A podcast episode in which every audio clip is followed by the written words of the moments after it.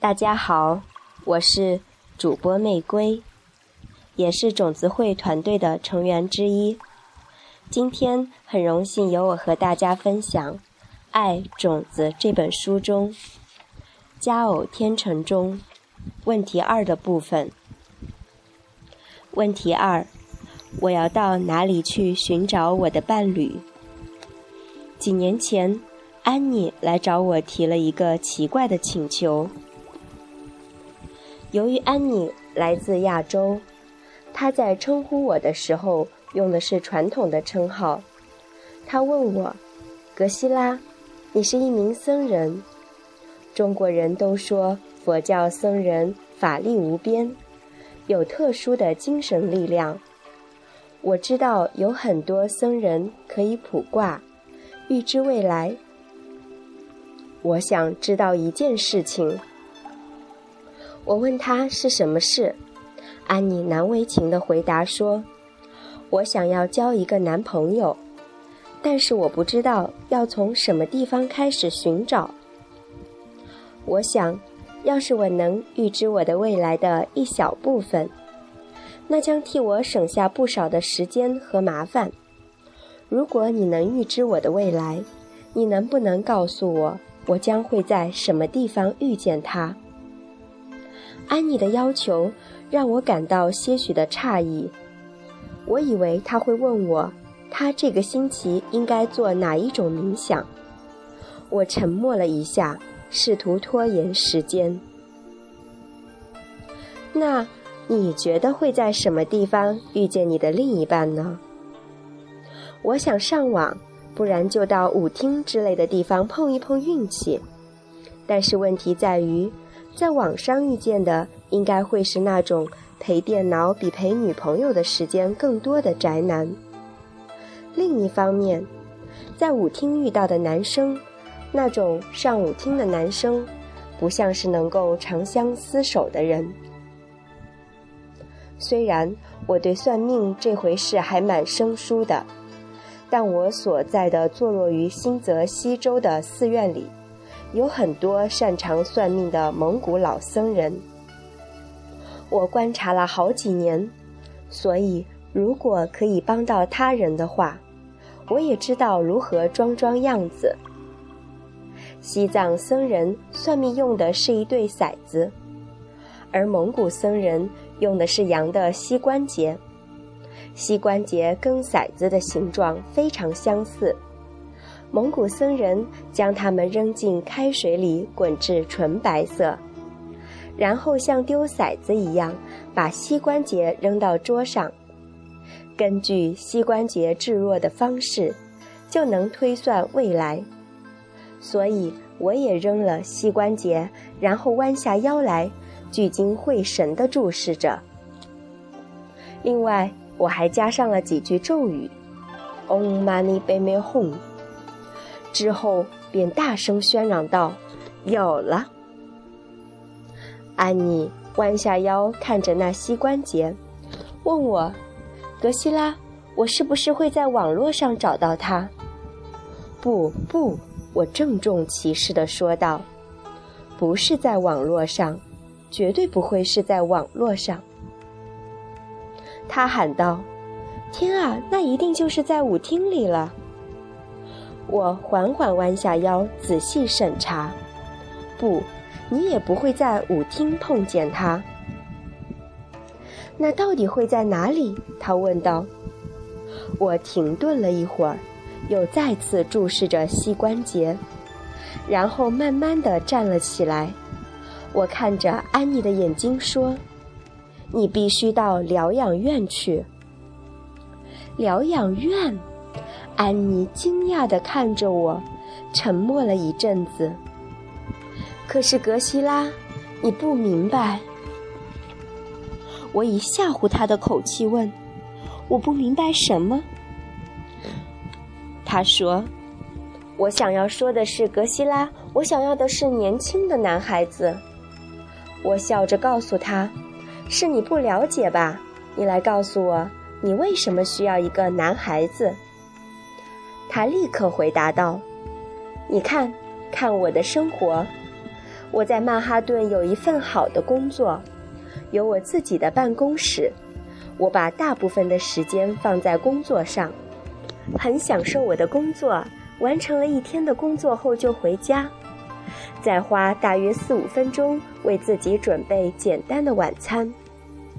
之后独自享用晚餐，只需要五分钟的时间，却又花半小时清洗碗碟。你看看，我花了一个多小时的时间在晚餐上。但是只能独自享用，没有人陪我一起吃，没有人欣赏我的厨艺，没有人关心我的一天是怎么度过的。所以你感到孤独，你想有人在你身边陪着你，希望有一个爱你的人陪伴着你。安妮松了一口气说：“对，正是如此。”对，正是如此，所以你才要到疗养院去。你想要有人陪伴，你就必须先在意识里种下陪伴的种子。等种子一旦发芽，无论生在何处，你将会遇见你的如意郎君。要种下有人陪伴的种子，就必须先去陪伴他人，而最好的方法就是到疗养院去。我告诉安妮，到疗养院去，去探望一名上了年纪、没人探望、满嘴口臭、满脸皱纹、被人遗忘的老妇人。她整天坐在那里，每次你到访，她都反复问你：“我有没有跟你说过我高中时的那个男朋友？他是挺帅的。”你不需要时时刻刻。都陪伴在他的身边，只要时不时的去拜访他，可以是一个星期一次，两个星期一次。去的时候记得带上一束鲜花，有时候可以带他出去吃饭，帮他填写养老金相关表格，或者帮他整理房间。最重要的是要全心全意的陪伴他。听他分享他生命中的故事，即使是听上一百遍也不觉得厌烦。当然，你也可以跟他分享你的故事，你将会从他的身上学到很多东西，也可以获取一些良好的建议，这样就能种下陪伴的种子。当种子开始成熟的时候。便是你遇见如意郎君的时候，只要种下了种子，你在哪里寻找他都没关系。不管你是在网络上、舞厅里，甚至只是在家里，他会来的，他也一定会找上门来。然而，如果你不种这颗种子，而只是一味的在网络上或舞厅里游荡的话，你可能遇见他，也可能遇不见他，因为你之前可能在意识里种下过种子，也可能没有。安妮是我遇见过的人中最不一样的，因为他在听取我的建议之后，会真的加以落实。几个月后，我接到了安妮的来电。格西拉，我有好消息。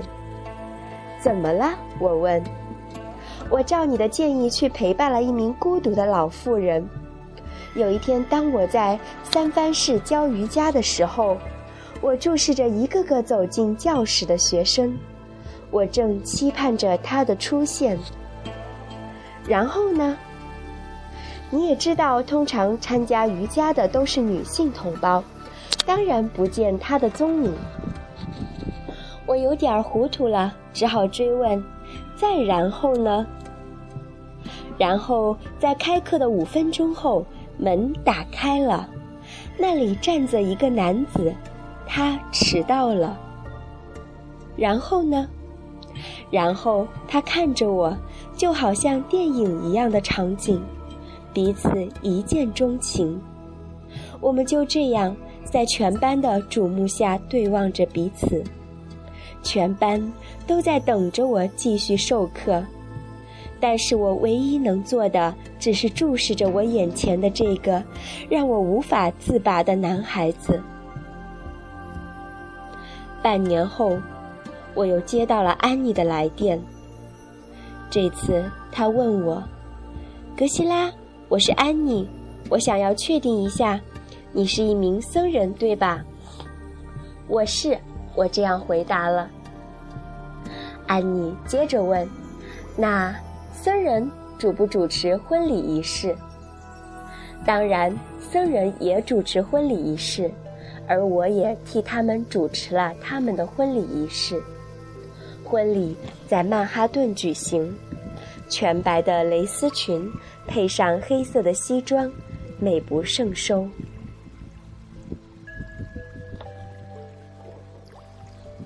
你也应该明白了我想说的是什么了。安妮不是找到了她的伴侣，而是创造了她的伴侣。当你遵循爱的种子法则及金刚法则的时候，这一切的发生不是偶然。我们先清楚地决定我们所要的，然后通过帮助他人得到所要的相同事物，来种下业力种子。种下种子之后，我们不需要烦恼怀疑，事情会如愿的自然而然的发生，因为我们陪伴了孤单的人们，所以他会来的，会来陪伴我们。所以，不要只是坐在那里空想要到舞厅去，还是到网上去，或者上瑜伽班。你需要做的是去寻找那些孤单的人们。只要你用心，就会发现这样的人比比皆是。不单单是孤独的老年人，也可以是双亲忙于工作的孤独小孩，也可能是在公司或巴士上坐在你身边的人。主动的去和他们成为朋友，不断的陪伴他们。让陪伴他人成为你的使命，这样会种下种子。不管你身在何处，你的伴侣都会随之而来。